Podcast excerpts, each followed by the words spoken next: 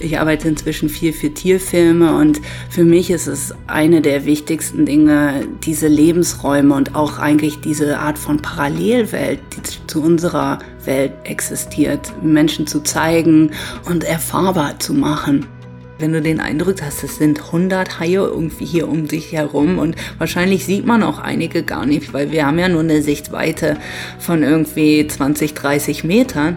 So, das ist absolut faszinierend. Also, das hat mich auch überwältigt. Ja.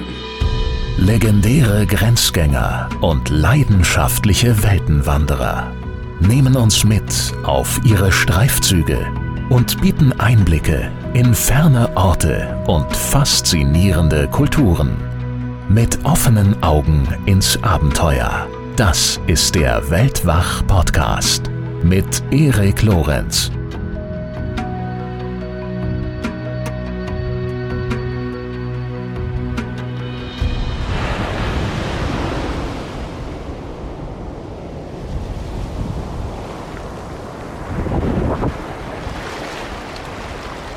Vor mir erstreckt sich eine tiefblaue, wogende, schier endlose Masse. Das Meer. Genauer der Pazifik.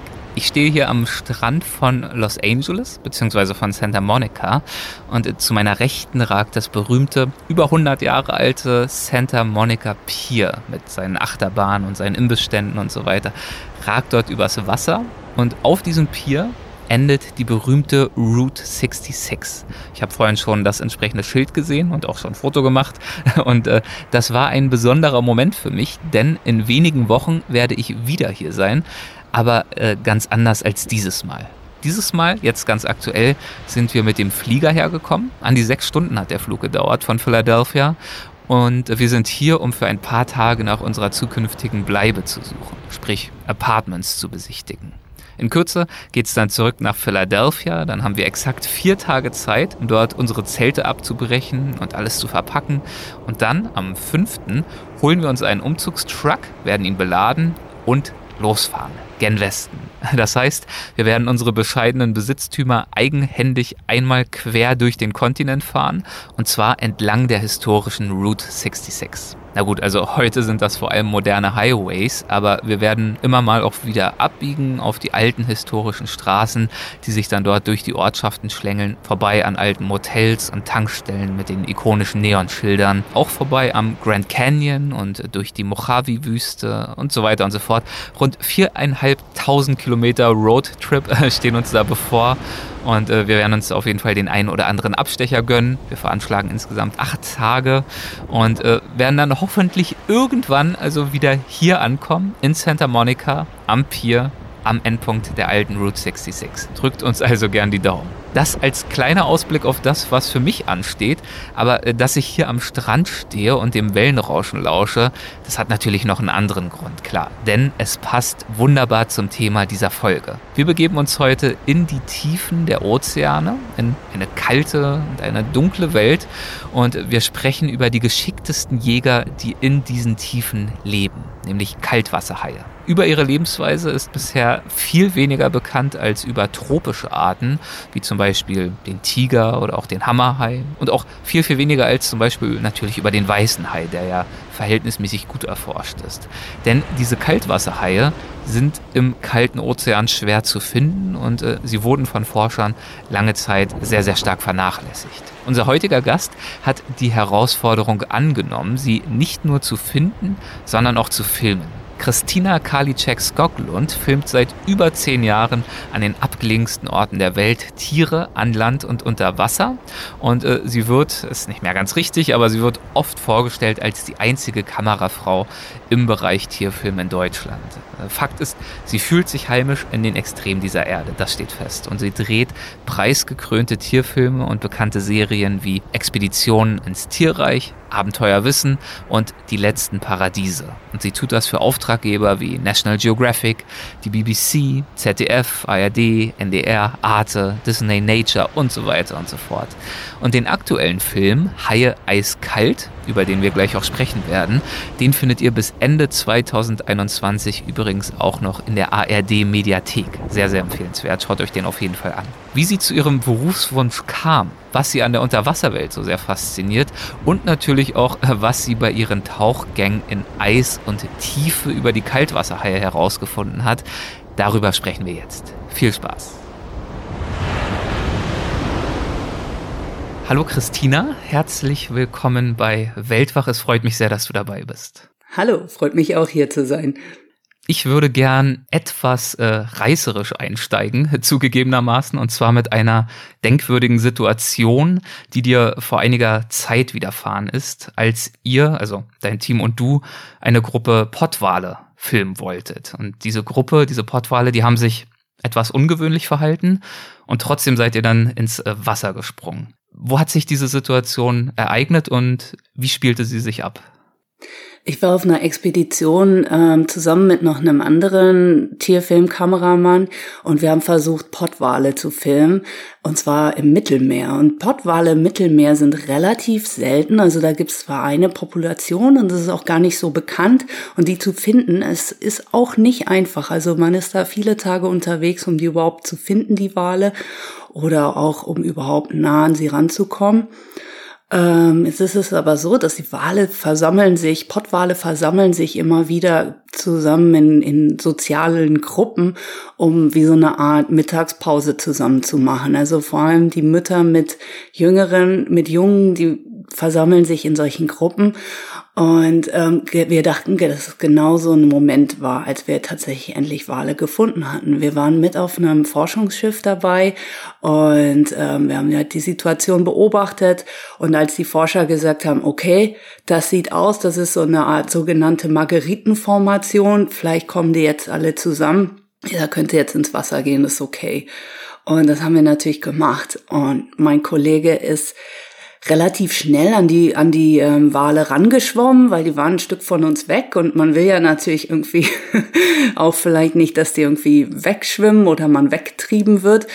Ähm, und ich habe versucht, also ich habe versucht auch dieses Bild zusammen mit ihm und den Walen zu machen, aber ich habe gemerkt, es geht überhaupt nicht. Die Wale, die kommen einfach immer näher an mich ran. Ich schaffe das gar nicht mehr mehr so eine so eine weite totale zu machen, wie so ein kleiner Mensch mit so vielen riesigen Walen Walen im Bild zu sehen ist, die Wale kamen einfach mega dicht an uns ran. Und das war wie, wusste gar nicht, ob das die Strömung war oder ob die einfach an uns, also und, und die Strömung und dass die auf uns zugeschwommen sind. Dann wurde es aber auf einmal ganz anders, weil ich habe gesehen, dass zwei Wale meinen Kollegen angegriffen haben und ihn eigentlich wie verscheucht haben. Es war jetzt aber so, dass ich konnte eigentlich gar nichts machen. Ich habe mich eigentlich nur dann auf mich selbst, meine Kamera und ähm, die Situation konzentriert. Ich konnte auf gar keinen Fall eine totale mehr machen, weil ähm, sind Wale direkt auf mich zugeschwommen und besonders einer und der Wal hat genau das gemacht, was eigentlich äh, das ist, was man vermeiden sollte. Der Wal ist auf mich zugekommen, hat laut, sozusagen Klicklaute direkt auf mich gemacht, hat sein Maul aufgerissen und kam direkt mit einer maximalen Drohgebärde auf mich zu. Und in dem Moment dachte ich, wow, das ist halt so mehrere Tonnen Wal, die auf mich zukommen das ist genau das, wovor uns auch der Forscher vorher gewarnt hatte, dass wir, wenn wir in so eine Situation kommen sollten, ähm, dass definitiv das eine gefährliche Situation ist. Und ähm, Du meintest, äh, einer der Wale hätte deinen Kollegen angegriffen. Wie kann ich mir das vorstellen? Also wie sieht ein Wahlangriff aus? Waren das auch eher Drohgebärden? Das ist, ich habe es nicht so richtig verfolgen können, weil ähm, das ist, wir sind sozusagen voneinander getrennt worden von dieser ganzen Wahlgruppe. Ich habe nur gesehen, dass, dass zwei Wale relativ direkt auf ihn zugeschwommen sind. Und eigentlich ist das, was nicht typisch wäre für so eine Situation. Also eigentlich machen die ihr eigenes Ding und kommen jetzt nicht irgendwie auf einen zugeschwommen. Und das war schon mal die erste Sache, die merkwürdig war. Nur man kann nicht vor einem Wal wegschwimmen. Also du kannst eigentlich gar nichts mehr machen.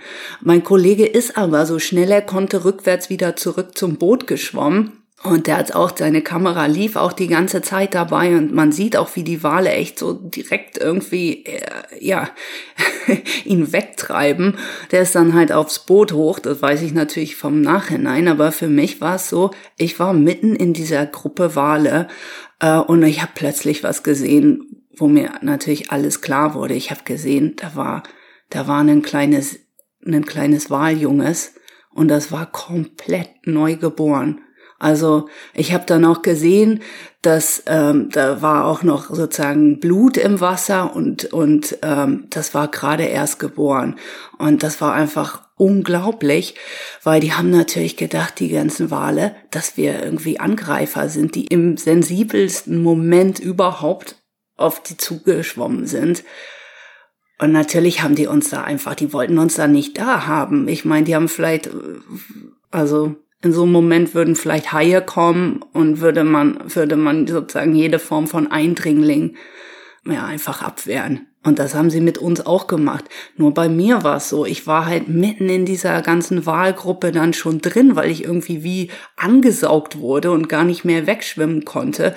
Und ich habe nur gedacht, okay, ich bleib jetzt einfach super ruhig und ich versuche auch zu filmen, was ich noch überhaupt filmen kann. Ich habe mich einfach nicht mehr gerührt. Ich bin einfach wie so eingefroren und habe nur noch, also habe halt versucht, so gut wie möglich Bilder zu machen.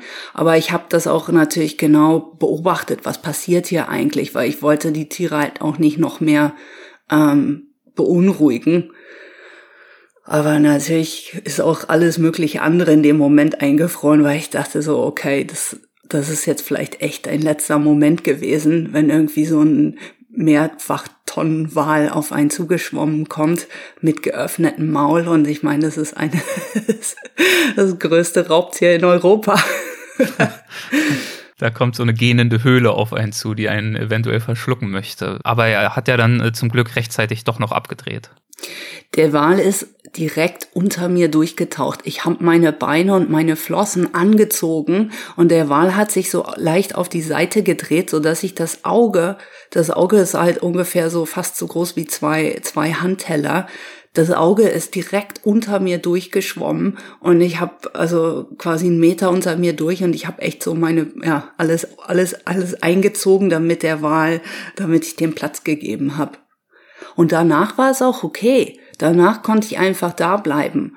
Ich glaube, die haben mich halt dann akzeptiert und gemerkt, okay, das ist, die ist okay. die treibt da halt so rum. die treibt da halt so rum. Aber ich habe da noch gefilmt, aber irgendwann, ja, habe ich halt den Kopf auch mal irgendwie über Wasser wieder gesteckt und geguckt und gemerkt, dass das Boot halt zwei Kilometer weiter weg war, so ungefähr. Und die haben alle auf dem Boot mir irgendwie zugewinkt und dass ich zurückkommen muss und dass sie mich jetzt holen kommen und so. Also die hatten da natürlich auch Sorge auf dem Boot. Wie ging's dir dann, als du wieder auf dem Boot warst? Ja, mir ging's, als ich auf dem Boot war, ging's mir eigentlich wieder gut. Nur das war ähm, ich wusste natürlich auch nie, was mit meinem Kollegen war und ich wusste halt natürlich nicht, wie die ganze Situation gewesen war. Aber ich hatte natürlich auch großen Gesprächsbedarf mit den Forschern, um das, um das zu besprechen, was da eigentlich genau alles passiert war. Und wir haben halt hinterher auf den Fotos und auf dem Videomaterial erkannt, dass das dass das Baby halt echt ungefähr eine Minute, bevor wir angekommen sind, geboren worden sein muss. Und natürlich haben wir gesagt hinterher, mein Kollege und ich, oh, hätten wir nur diese Geburt erwischt, wie wäre das denn gewesen? Aber das ist natürlich, so denkt man natürlich halt aus professioneller Sicht. Wir waren natürlich auch mega froh, dass einfach nichts passiert ist. Und es, es zeigt einem einfach auch, ähm, ja, so eine, so eine Demut vor der Natur und für, vor anderen Tieren, weil ich meine, es ist deren Lebensreich und man muss das respektieren. Sind denn äh, brauchbare Filmaufnahmen trotzdem dabei rausgekommen, obwohl ihr die Geburt verpasst habt? Es sind auf jeden Fall brauchbare ähm, Filmaufnahmen reingekommen, aber wer, äh, in den Filmen sind auch, ist auch die ganze Situation dann reingeschnitten worden. Wir hatten auch noch einen ähm, Überwasserkameramann mit dabei, der das halt mitgefilmt hat, die ganze Action an Bord und das ist dann in den ganzen Filmen mit reingekommen, ja. Also wirklich ja, eine extreme Situation und in der Tat heißt es auch auf deiner Internetseite, Extremes feel like home to her. Warum reizen dich Extreme so sehr? Was fasziniert dich daran? Ich glaube, es geht darum, das, was man schon kennt, neu zu entdecken oder das, was man was man eben noch nicht kennt, zu entdecken. Und das sind solche Extreme. Ich finde, das ist, ist eine Herausforderung, das kennenzulernen, was sozusagen Menschen an ihre, an ihre Grenzen bringt. Und solche Regionen wie die Arktis, wo eigentlich Menschen auch nur überhaupt leben können, weil sie sich so über Jahrhunderte, Millionen Jahre eigentlich angepasst haben, um dort leben zu können, das zu erforschen, ich finde das einfach unglaublich faszinierend. Das ist die Arktis, das ist ein Beispiel für ein solches Extrem. Hast du vielleicht noch ein, zwei weitere Beispiele, beziehungsweise eine allgemeine Erklärung? Was, was verstehst hm. du unter Extremen? Ich verstehe eigentlich unter Extremen sind alle diese Bereiche, in denen es eigentlich für Menschen sehr, sehr schwierig ist, sich aufzuhalten. Das kann zum Beispiel die Unterwasserwelt sein. Also ich meine, wir sind nicht dafür gemacht, unter dem Meer zu leben. Und trotzdem ist es ein Teil von dem Planet, auf dem wir leben. Es ist ein Teil von dem, was wir eigentlich nutzen. Aber für mich ist es halt eine unglaubliche Herausforderung, diese sozusagen extremen Lebensräume zu erforschen aus einer ganz anderen Perspektive als der reinen Nutzung.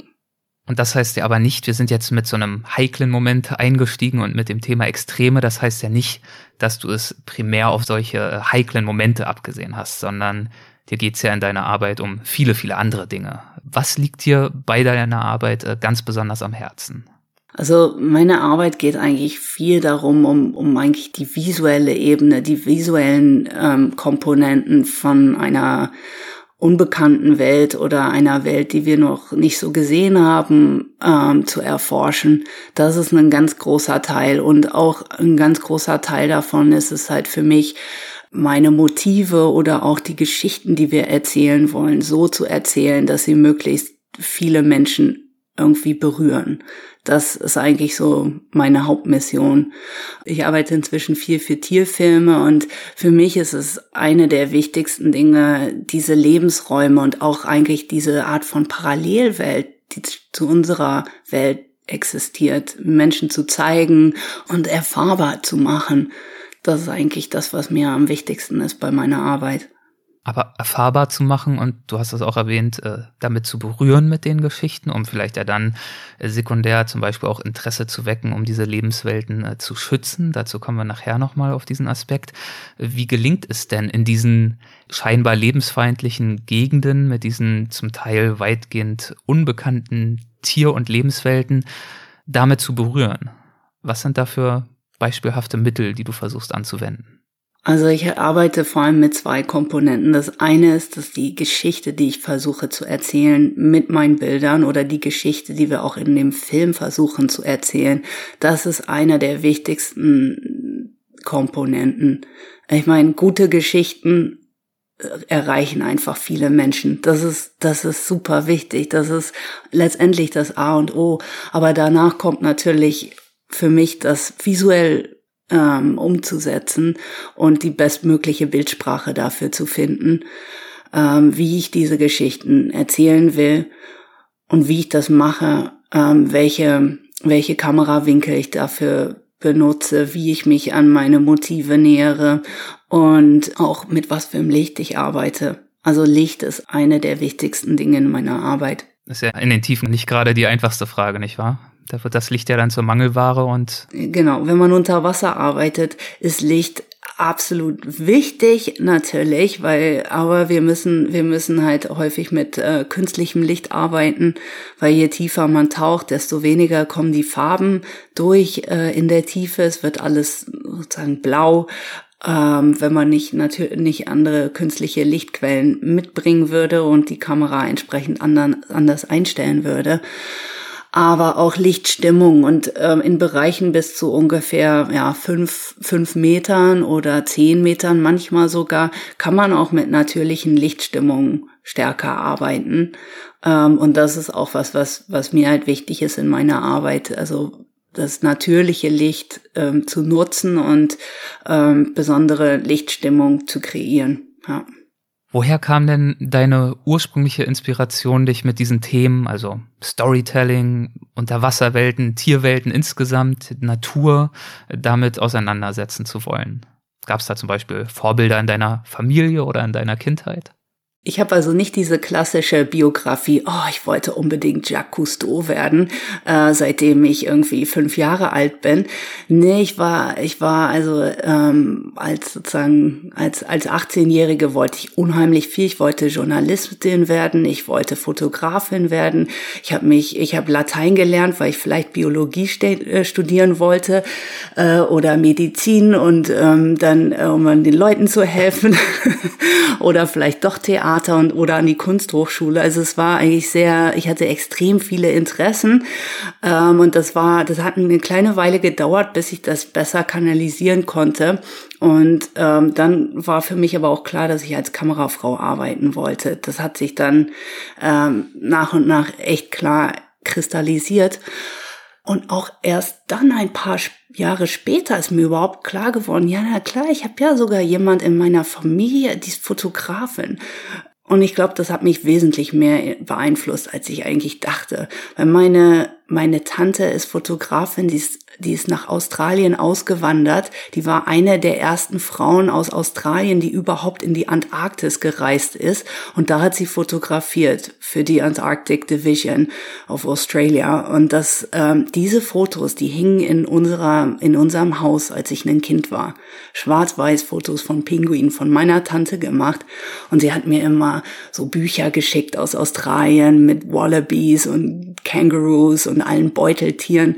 Sie ist auch in Australien eine der ersten gewesen, die überhaupt angefangen hat, so fotografische Bücher zu machen über die Tierarten in die Native, ähm, also die, die ein, einheimischen Tierarten in Australien. Äh, und Bäume und Pflanzen und Blumen, weil es gab wohl gar nicht zu dem Zeitpunkt irgendwie in den 60er Jahren, Anfang der 60er Jahre oder so, hat mir meine Tante erklärt, gab es damals noch gar nicht so richtig so ein Interesse für diese einheimischen Arten und für diese Vielfalt. Und das hat meine Tante Jutta Hösel, die hat das gemacht, die hat angefangen, eben da diese Welt zu, zu erschließen mit, mit einer umfangreichen Fotosammlung. Und ähm, insofern habe ich natürlich, habe ich schon ein Vorbild in meiner Familie gehabt, ganz klar. Hat sie äh, miterleben können? Lebt sie noch? Hat sie mitbekommen, äh, wozu diese Inspiration in deinem Leben dann schlussendlich geführt hat? Ja, meine, also meine Tante ähm, und, und ihr Partner, die leben in Australien und äh, die verfolgen auch, was ich mache. Und die sind, mhm. ich glaube, die freuen sich auch für mich, dass ich, dass ich diesen Weg so gefunden habe, auf jeden Fall. Und ich würde super gerne auch sie mal wieder besuchen und nochmal mit dir zusammen fotografieren gehen. Also, wenn es Aufträge gibt Richtung Ningalo Reef oder Great Barrier Reef oder sonst irgendwas, wäre das wahrscheinlich willkommen. Es wäre auf jeden Fall willkommen, in Australien zu arbeiten und vielleicht mal was auch sogar mit meiner Tante zusammen machen zu können. Du hast dich also, du hast es erwähnt, entschieden, Kamerafrau werden zu wollen, hast dann in Berlin eine Ausbildung zur Mediengestalterin gemacht in Bild und Ton. Mittlerweile bist du, so wirst du zumindest häufig vorgestellt, ich kann selbst nicht nachprüfen, vielleicht kannst du da was zu sagen, du wirst zumindest oft vorgestellt als die einzige Kamerafrau im Genre Tierfilm in Deutschland. Wodurch mhm. wurde nach dieser Ausbildung, also stimmt das, ist das zum einen so und zum anderen, wodurch wurde dann nach dieser Ausbildung äh, die Faszination für die Tierwelt geweckt, beziehungsweise wie bist du, wie hast du begonnen, äh, diesen Schwerpunkt für dich zu setzen in deiner Arbeit? Also ich habe, ähm, ich habe, ich habe diese Ausbildung, ich habe eine Ausbildung beim Deutsche Welle Fernsehen, also beim öffentlichen ähm, Sender gemacht. Und ähm, während dieser Zeit habe ich mich, habe ich mich entschieden, dass ich absolut Kamera machen will, dass das, dass das meine meine, meine Sache ist, die ich für mich weitermachen will.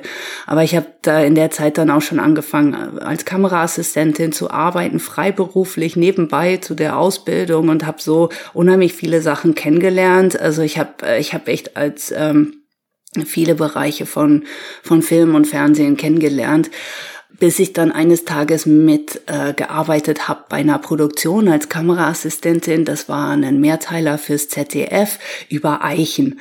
Und ähm, das habe ich auch mit einem ganz tollen Regisseur gemacht, mit Herbert Ostwald und Kameramann Roland Gockel. Und sie haben mich mitgenommen. Und ich glaube, sie haben gemerkt, wow, Christina ist voll, voll motiviert, immer mit irgendwie der Schubkarre die ganzen Kamerakräne, die wir hatten und äh, ähm, Schienen und Dollys und so weiter in den Wald zu karren, weil es hat mich echt begeistert, endlich irgendwie draußen zu arbeiten, im Rucksack die Kameraausrüstung zu schleppen und trotzdem eben auf eine Weise zu, zu Natur auch in einer gewissen Weise zu inszenieren. Also wenn ich sage inszenieren, damit meine ich natürlich, dass wir das so gut wie möglich versuchen aussehen zu lassen, damit ähm, damit man einfach so diesen Wow-Moment hat, wenn man wenn man Bilder anguckt und ist ja auch ein ja klar künstlerisch kreativer Schaffensprozess. Arbeiten mit der Natur ist natürlich auch ein künstlerisch schaffender Prozess, bei dem man inszeniert und nicht nur irgendwie jetzt wartet, bis ein Blatt vom Himmel fällt oder so. Ähm und ähm, das hat mich irgendwie begeistert und das Arbeiten draußen und auch mit einem Team halt für mehrere Wochen an, an einer Location, das hat mir gefallen. Und ähm, gleichzeitig habe ich halt auch in meiner, in sozusagen in meiner Kamerakarriere überlegt, wie ich weitermachen will. Ich habe zu dem Zeitpunkt halt sowohl für Werbung als auch für Serien, aber auch irgendwie so Schauspielerinterviews mit George Clooney gemacht oder im, im Bundestag irgendwie als Pressekamera gestanden. Solche, solche verschiedenen ähm, Dinge gab es damals in meinem Leben. Aber da habe ich halt überlegt, wie, wie mache ich weiter? Und ähm, es schien mir, schien mir irgendwie logisch, mich zu spezialisieren. Und dann wurde es Unterwasserkamera für mich. Das war also dann die Spezialisierung, äh, die du gesucht und gefunden hast. Wie kam das? Ähm, es kam so, es war so, dass ich, ich hatte es nicht unbedingt einfach mit meinem Start als Kamerafrau. Also es war, ähm, gab es immer wieder irgendwie gefühlt Hindernisse. Ähm, und ich habe mir deswegen überlegt, ich muss, ich muss einfach was. Was waren das für Hindernisse? Also es war nicht leicht am Anfang als Kamerafrau zu starten, weil ich habe auch öfter mal gehört, ja, du bist ja nicht so der Typ, du bist ja nicht so der Ellbogentyp oder so in der Art, du wirst es schwierig haben, irgendwie da dich durchzusetzen. Sowas habe ich öfter gehört oder ich habe halt auch mitgekriegt, ähm, dass mir gesagt wurde, ja, man muss erstmal irgendwie jahrelang als Kameraassistenz ähm, arbeiten und dann darf man mal anfangen zu drehen als als und so ähm, und das und gleichzeitig war, äh, ist das einfach nicht so, weil es ist schon eine sehr wechs, also es ist schon eine sehr diverse Medienlandschaft und da fangen auch manchmal Leute an, irgendwie als Kameramann zu arbeiten, nachdem sie irgendwie drei Monate ein Praktikum gemacht hatten. So.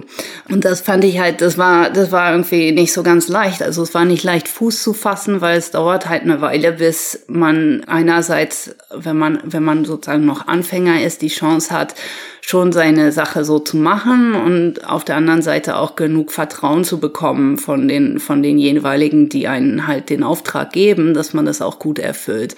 So. Und ähm, da gab's auch dann manchmal Bedenken von manchen Leuten, dass wenn man nicht so ein mega Ellbogentyp ist, dass man dann nicht so, ja, sich einfach nicht so durchsetzen kann. Ähm, da habe ich mir aber gedacht, okay, ich, ich, ich mache jetzt was. Wenn ich, wenn ich diesen Weg gehe, ähm, dann suche ich mir was, was einfach eine bestimmte Nische ist. So, weil ich will nicht im Teich mit allen anderen sozusagen mitschwimmen. Und es war eigentlich relativ leicht, weil ich habe mich auch zu dem Zeitpunkt hatte ich halt angefangen zu tauchen. Ich habe, ähm, als ich mein erstes Geld verdient habe, habe ich sofort einen Tauchschein gemacht. Und da ähm, dann war es für mich okay, ja, ich probiere das, weil selbst wenn es nicht klappt, dann gehe ich immer noch tauchen und dann habe ich immer noch getaucht und das, das gibt mir was für mein Leben. So, und so kam ich eigentlich dazu, dass ich eigentlich dann völlig meinen Fokus drauf gesetzt habe, ähm, unter Wasser zu arbeiten und habe alles gemacht, um zu lernen, äh, wie ich das am besten mache. Was waren das war die? aber nicht so leicht. das glaube ich. Deswegen machen es unter anderem ja wahrscheinlich auch äh, nicht so viele. Was waren denn für dich die wichtigen äh, Bausteine oder Hebel von dieser Entscheidung, dich zu fokussieren? Bis dahin, dass es dir tatsächlich gelungen ist, für Auftraggeber wie National Geographic, BBC, Arte und so weiter und so fort dann äh, Projekte in aller Welt umsetzen zu können. Also als ich angefangen habe, unter Wasser zu drehen und das zu lernen, da habe ich einfach, ähm, ich habe extrem viel mir selbst beigebracht, weil es gibt ja irgendwie keinen Kurs, den man machen kann. Ähm, es gibt, es kann dir sozusagen keine Schule beibringen und auch kein Online-Tutorial. Da habe ich einfach extrem viel selber ausprobiert, trainiert. Ich habe auch irgendwie an meinem, meinem taucherischen Stil ganz viel gearbeitet.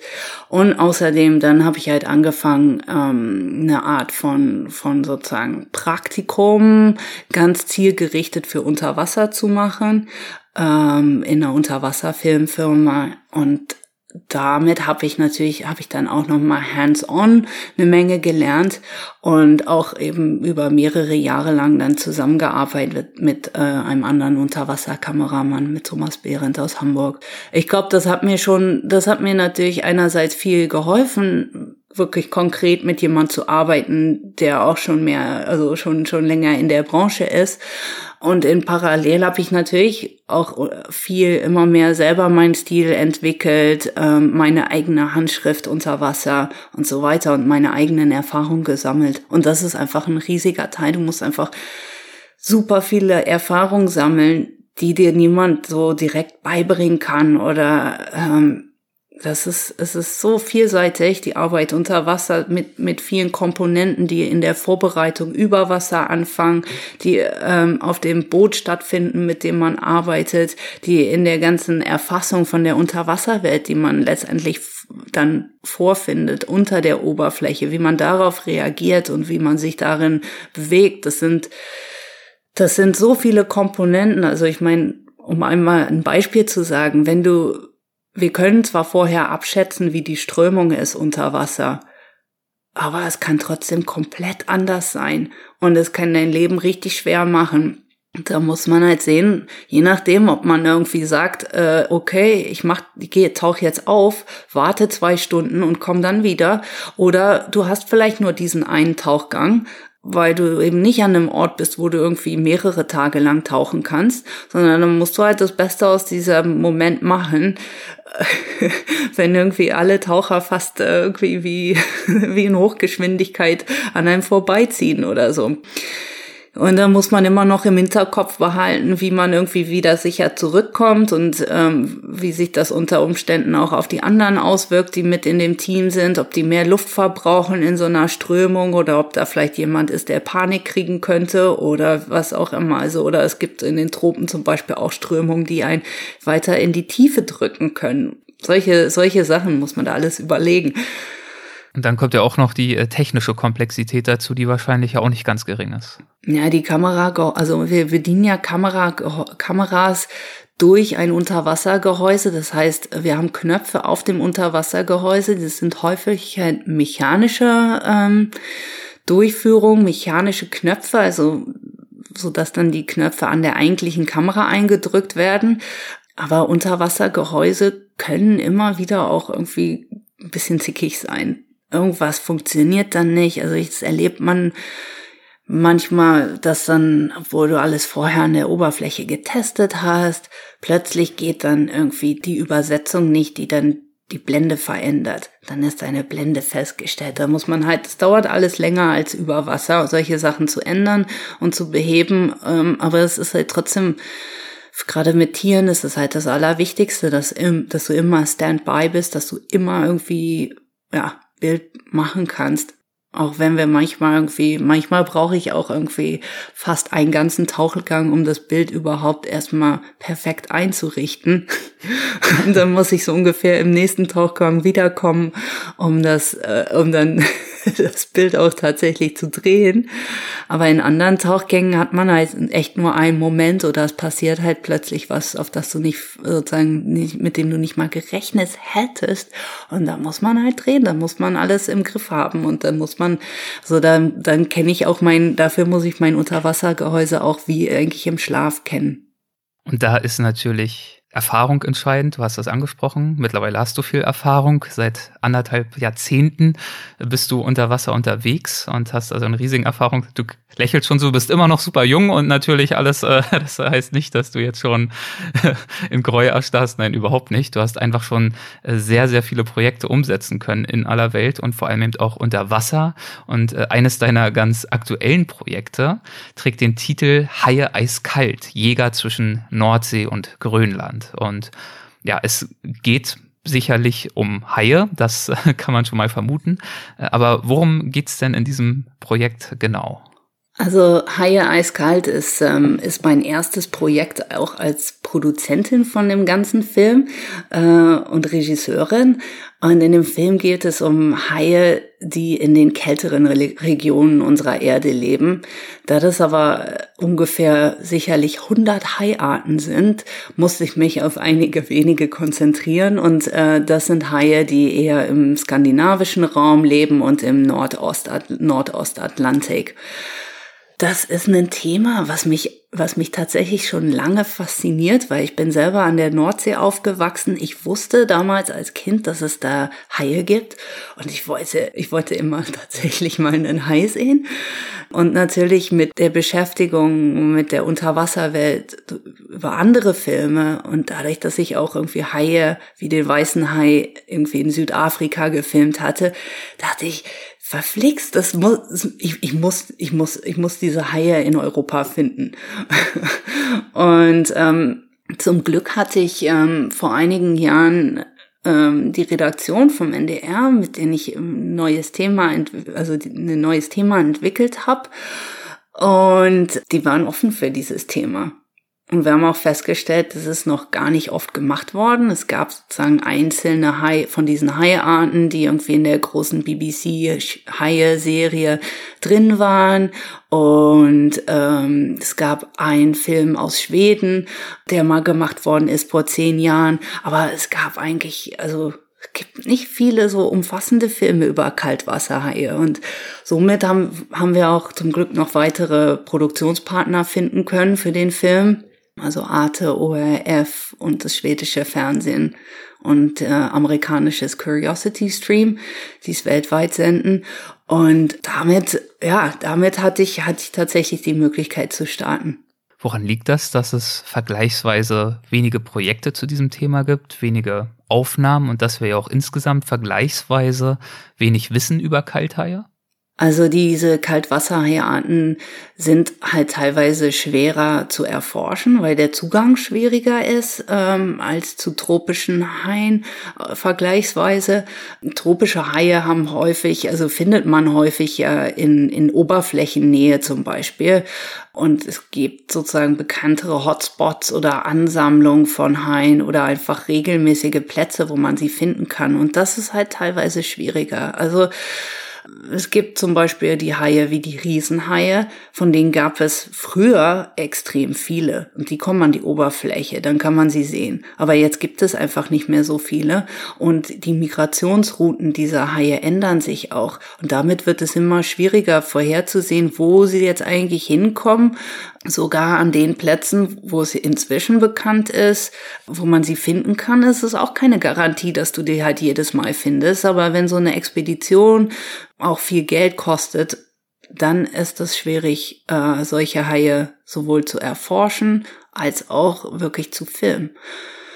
Und dann haben wir noch ein weiteres Problem bei Haien aus einer sozusagen Problem aus, aus der Sicht von der Geschichtenerzählung es ist schwierig für, für sozusagen reine Tierfilme so ein vielschichtiges Verhalten von den Tieren zu filmen. Also wenn man jetzt mal das vergleicht zum Beispiel mit so Löwen oder so, die halt irgendwie ganz viele Komponenten vom, vom, Le vom Leben, vom Familienleben der Löwen lassen sich halt schon filmen. Also die Aufzucht der jungen, niedliche kleine Löwenbabys, irgendwie Rivalität, man, man, äh, Freude, Angst. Also solche Komponenten kann man halt mit vielen Säugetieren viel besser erzählen und das sind auch Geschichten dann, die uns als Menschen vielleicht manchmal irgendwie näher gehen.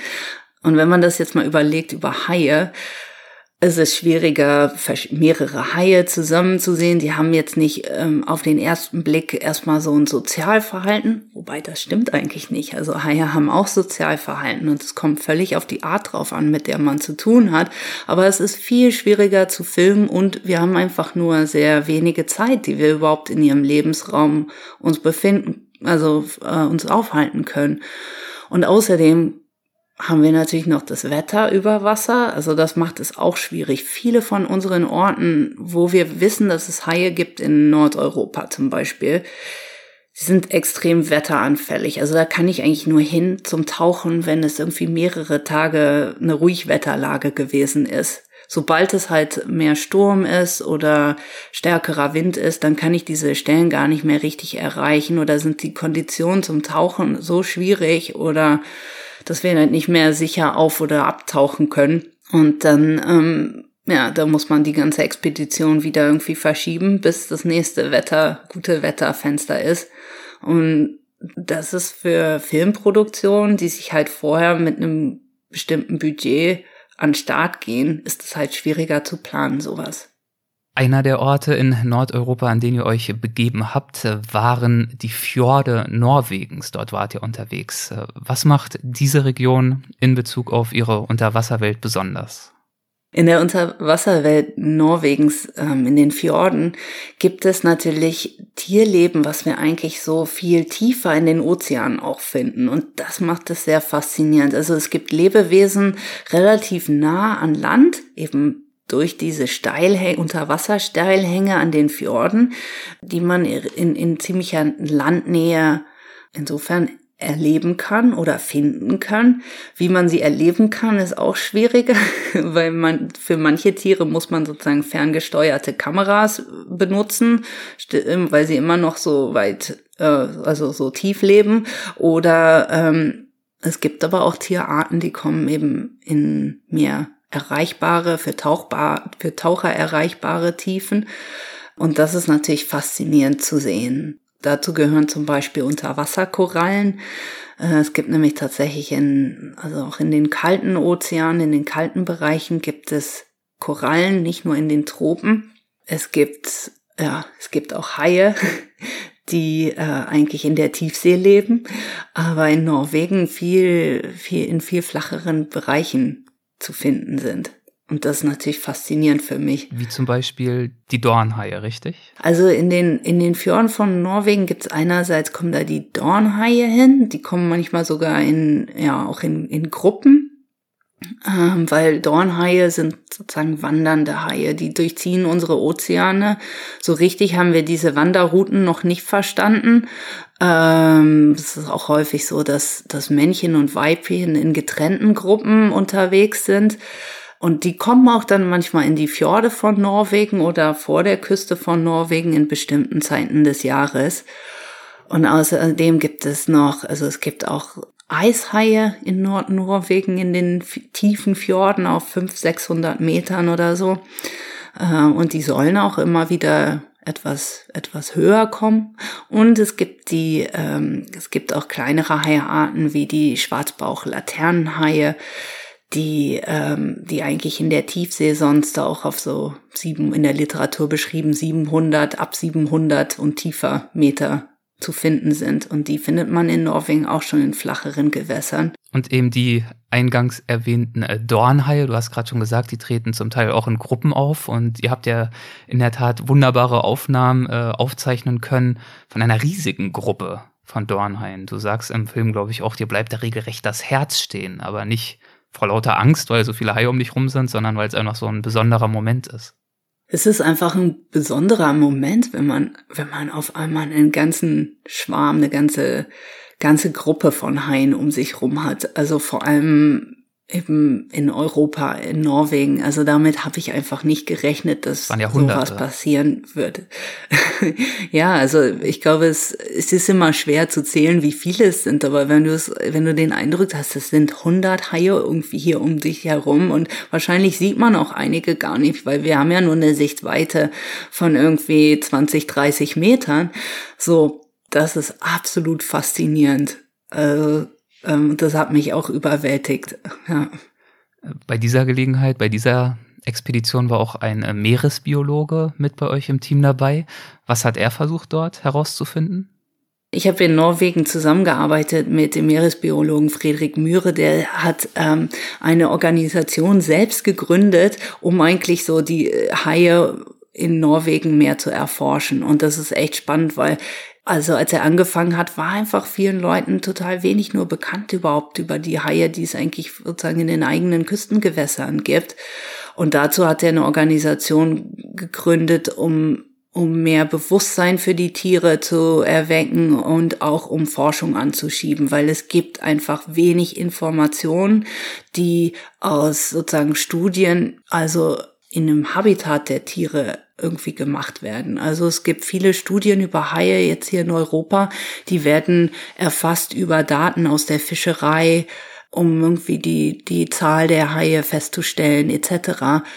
Aber jetzt wirklich wo die Tiere genau hingehen, wie die ihren Lebensraum nutzen und einfach grundlegende Informationen über, über ihren Lebenszyklus, die haben wir überhaupt nicht. Und das, das finde ich einfach ist so faszinierend, dass wir so für so viele Arten wie den Riesenhai, die Dornhaie, Katzenhaie, da wissen wir fast nichts. Also Katzenhaie sind noch am meisten vielleicht mit studiert über deren sozusagen Basic Life Cycles, weil man die im Aquarium ganz gut halten kann, so. Aber über die anderen Tiere wissen wir so wenig. Aber selbst die sind ja zum Beispiel dort, wo ihr sie gefilmt habt, in Schweden, glaube ich, so gut wie noch nie oder gar noch nie gefilmt worden in freier Wildbahn.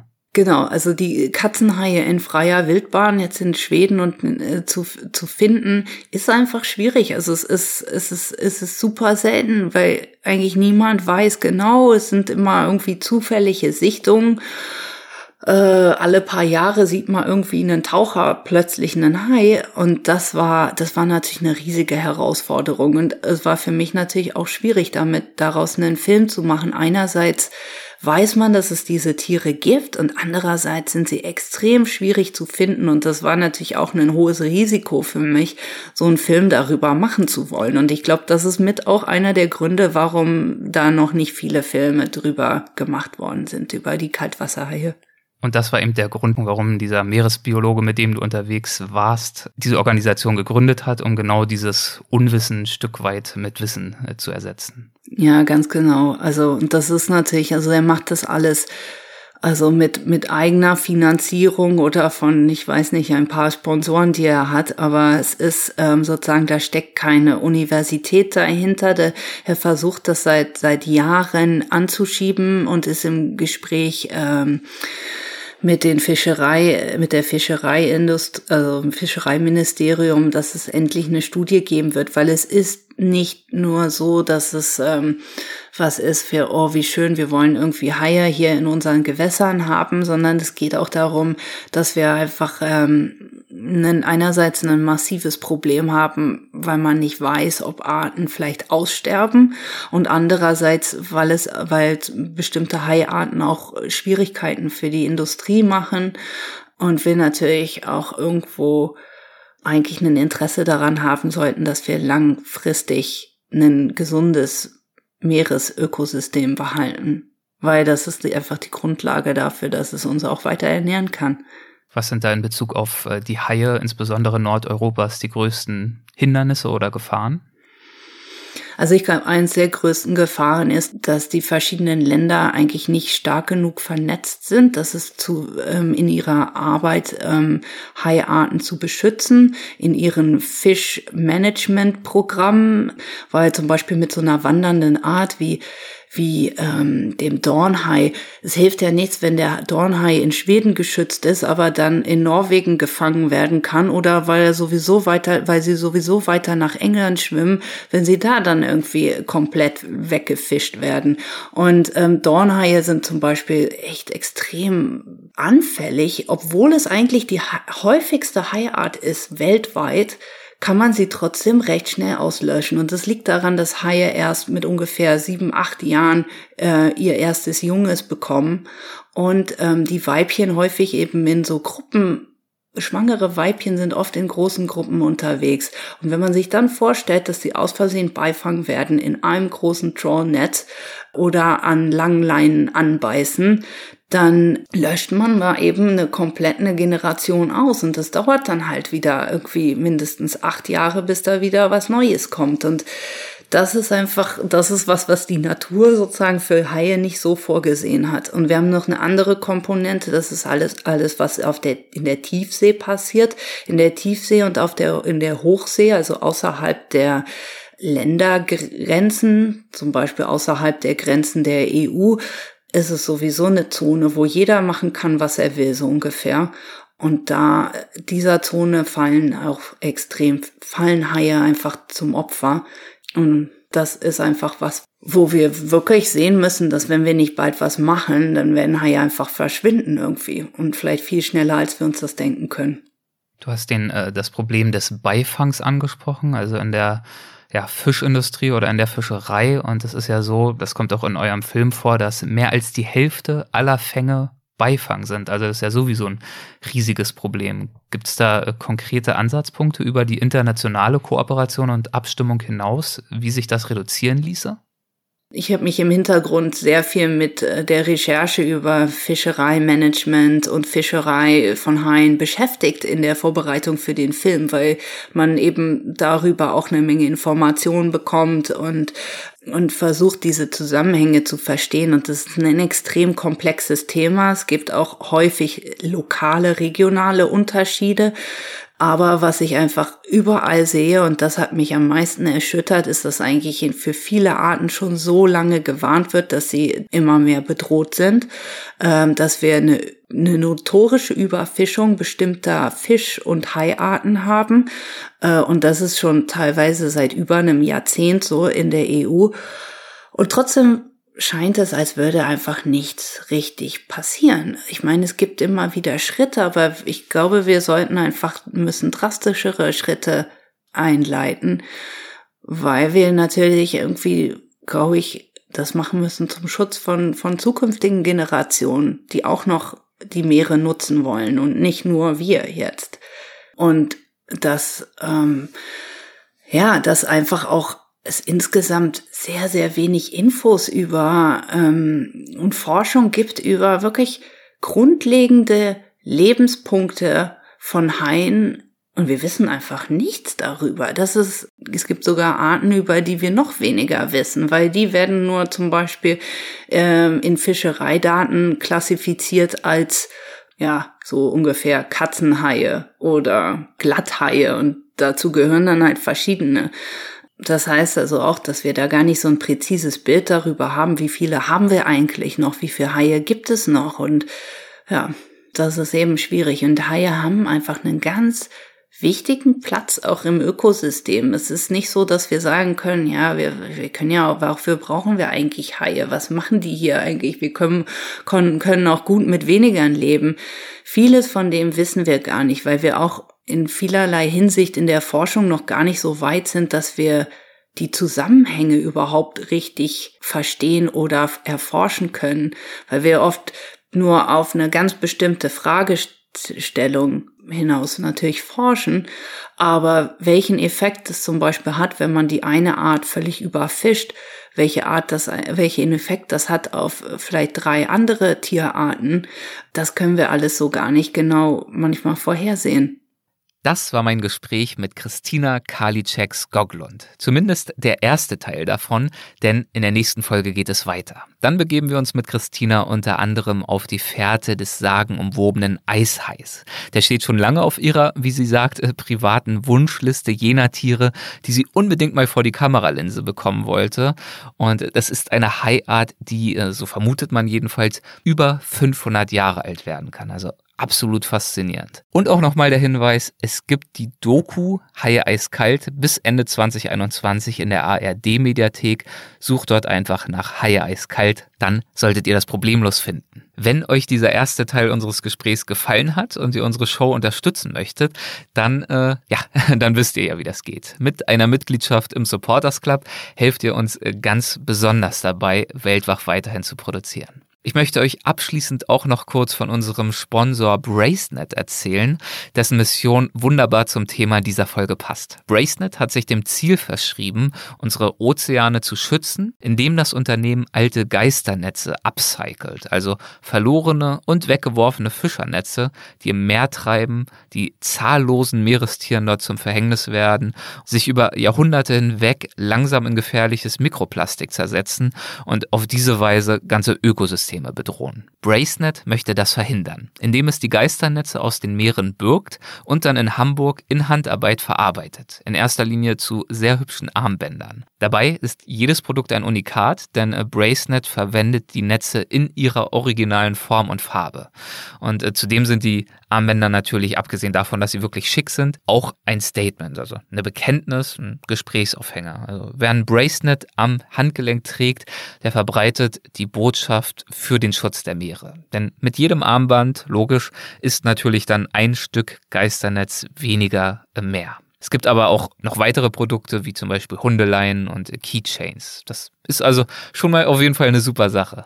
Zudem gehen bis zu 5 Euro pro verkauftem Produkt an Bracenets Partnerorganisationen Healthy Seas und Ghost Diving. Und diese Organisationen bergen eben jene Geisternetze aus dem Meer und übergeben sie Bracenet dann zur Verarbeitung. Bisher konnten auf diese Weise schon über 5 Tonnen Netze verarbeitet und über 175.000 Euro Spenden eingesammelt werden. Infos und den Shop findet ihr unter bracenet.net. Und Achtung, wenn ihr im Bezahlprozess den Code Weltwach10 eingebt, dann erhaltet ihr 10% Rabatt auf eure Bestellung. Weltwach10, ohne Leerzeichen dazwischen, Weltwach logisch als Wort und die 10 dann als Ziffer geschrieben und das Ganze auf bracenet.net. Vielen Dank fürs Zuhören. Macht es gut, bis zum nächsten Mal, euer Erik.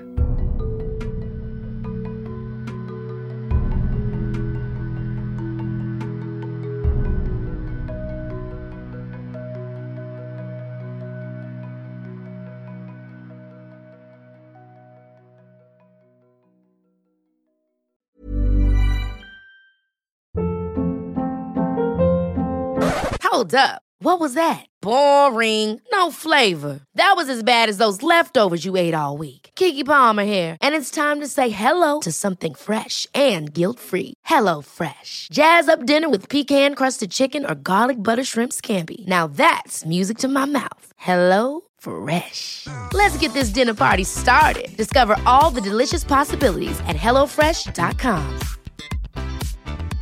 Okay, I have two new obsessions that I need to share with you. Impress No Glue Press On Manis and Impress Press On Falsies Lashes.